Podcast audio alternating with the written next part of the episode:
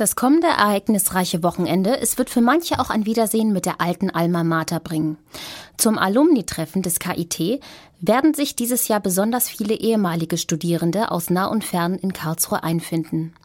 Radio-KIT-Reporterin Maria Varlamova hat sich von der Leiterin des Alumni-Netzwerks Stefanie Männer erklären lassen, was die Alumnis in diesem Jubiläumssommer alles erwartet. Am kommenden Wochenende findet wie jedes Jahr KIT-Alumni-Treffen statt. Deswegen wollte ich einen Blick auf die Geschichte des Alumni-Netzes werfen. Stefanie, Sie sind die Leiterin des KIT-Alumni-Netzes. Wissen Sie, wann wurde es gegründet und welches Ziel hat sich diese Gründung eingesetzt?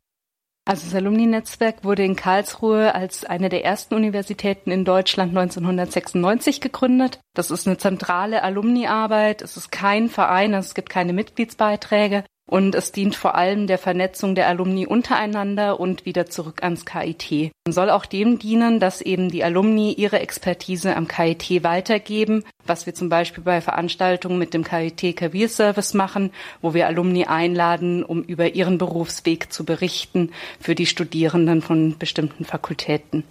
Warum ist es wichtig, dabei zu sein? Für die Alumni ist es insofern sicher spannend, als sich aus diesen Alumni-Treffen, die wir regelmäßig organisieren, die Gelegenheit ergibt, Leute aus anderen Fakultäten kennenzulernen, auch zu erkennen, ob es vielleicht Kooperationsmöglichkeiten gibt oder auch Interessensgleichheiten. Es ist ja so, dass man zwar einfach studiert, aber am Ende nicht unbedingt in dem Fach arbeitet, sondern sicher auch vielleicht in fachübergreifenden Projekten arbeitet und die Alumni-Treffen oder das Alumni-Netzwerk bietet eben die Möglichkeit, Leute kennenzulernen, die vielleicht im gleichen Fachbereich arbeiten oder Fachgebiet arbeiten. Zudem ist es für die Studierenden sehr spannend, weil sie den Kontakt zu Alumni, die im Berufsleben stehen, aber das gleiche studiert haben wie sie selber, aufnehmen können und dann sich dort austauschen können und vielleicht auch ein bisschen Orientierung für ihren weiteren Weg erlangen. Wissen Sie, wie viele Mitglieder hat Alumni-Netz und aus welcher Entfernung kommen die Alumni? Also es sind über 20.000 Alumni registriert. Die ehemaligen Studierenden sich explizit für dieses Alumni-Netzwerk registrieren müssen. Es gibt keine automatische Aufnahme in das Alumni-Netzwerk bisher. Und über 20.000 haben gesagt, ja, ich möchte hier Mitglied werden.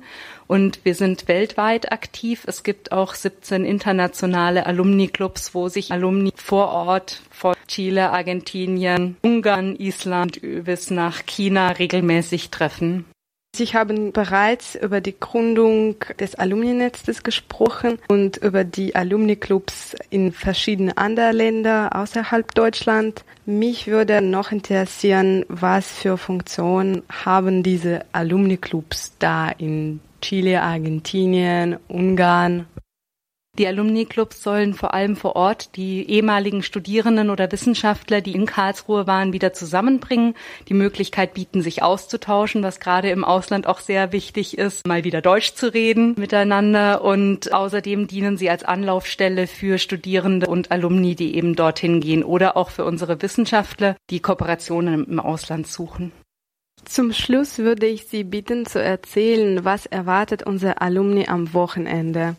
Ist was besonders für dieses Treffen geplant? Ich meine, im Rahmen 300 Jahre Karlsruhe oder Wissenschaftsfestival Effekte also das Alumni-Treffen ist eingebettet am Tag der offenen Tür am 27. Juni am KIT und wir konnten ganz exklusiv die Dachterrasse im neuen Präsidiumsgebäude für unsere Alumni reservieren. Wir richten dort ein Rooftop-Café ein, sodass die Alumni, und zwar nur die Alumni mit ihren Familien und Freunden auf die Dachterrasse des neuen Präsidiumsgebäudes kommen können und dort sich ein bisschen entspannen können. Zudem haben wir wie in den letzten Jahren auch ein paar fachliche Vorträge und Führungen Führungen, die auch schon alle komplett ausgebucht sind und wie all die Jahre zuvor auch sonntags wieder ganz entspannt ein Jazzfrühstück mit einer anschließenden Führung dieses Jahr im Botanischen Garten. Ganz besonders ist dieses Jahr auch für die Mathematik-Alumni der Mathematik-Alumni-Abend am Freitag, 26. Juni, wo die Fakultät für Mathematik ihr neu renoviertes Gebäude vorstellt mit Führungen und auch musikalischer Untermalung und einem schönen Empfang.